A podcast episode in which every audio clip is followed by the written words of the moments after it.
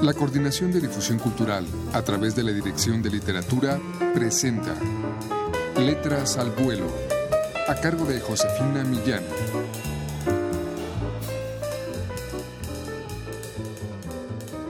El frío húmedo había hecho que la nariz se le aguara, pero sus mejillas ardían.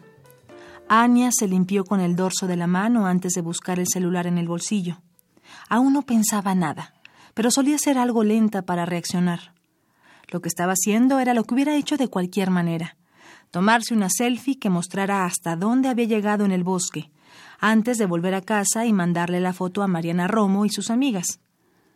Si no llegas lo suficientemente lejos, lo sabremos. La luz de la pantalla iluminó su cara al teclear la contraseña. Tal vez su mamá tenía razón y era demasiado larga. Extendió el brazo derecho y dio un par de pasos atrás para que el cuerpo de la muchacha cupiera en la toma. Estaba puesta ahí, sobre el pasto, como si alguien la hubiera sacudido y dejado caer desde muy alto. Aunque bajo la luz del flash, cubierta a medias por la cobija de cuadros, parecía estar a punto de moverse. Tal vez solo estaba dormitando sobre el pasto húmedo y ahora, con la luz, empezaba a mover los brazos para desperezarse. Anya siguió tomando fotos, pero miró a la chica directamente para asegurarse.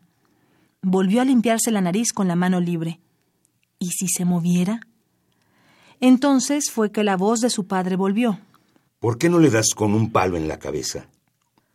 Anya hubiera querido cerrar los ojos y verlo parado ahí, a su lado, pero solo podía recordarlo sentado frente a ella, en la mesa blanca del comedor él mirándola desde la otra orilla, mucho más lejana de lo que era en realidad, achicando los ojos al sonreír. ¿Por qué no le das con un palo en la cabeza? La chica seguía ahí, con el brazo derecho un poco torcido y una pierna doblada bajo la colcha a cuadros. Anya se atrevió a tocar con la punta del pie lo que debía ser su pierna. Le dio un suave empujón y el cuerpo entero, tieso como el de una Barbie, se movió y volvió a su lugar. Anya sorbió por la nariz y repitió el movimiento para grabarlo en video. Un hilo de moco le corrió por encima de la boca y tuvo que limpiarse con la manga del suéter. Estaba tan llena de algo parecido al entusiasmo que sacudió a la chica un poco más y pensó Esto será como darles con un palo en la cabeza, papá. Sentía las puntas de los dedos frías pero inquietas y un vacío en la boca del estómago que la invitaba a moverse ahora alrededor de la chica para grabarla despacio.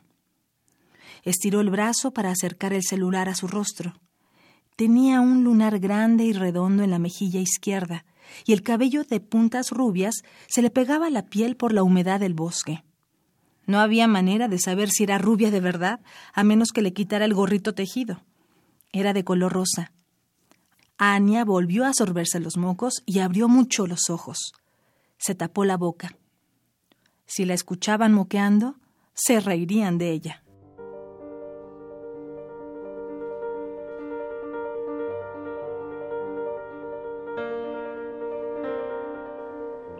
Un palo en la cabeza de la escritora mexicana Cecilia Magaña es el título del cuento del que les ofrecimos un fragmento y que parte de la realidad a la más fantástica de las fantasías.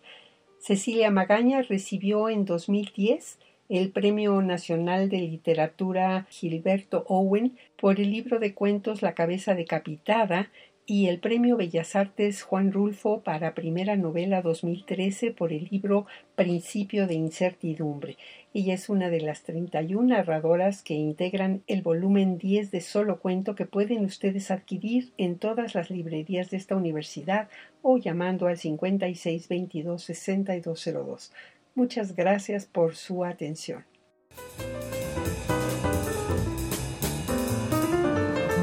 La Coordinación de Difusión Cultural a través de la Dirección de Literatura presentó Letras al Vuelo, a cargo de Josefina Millán.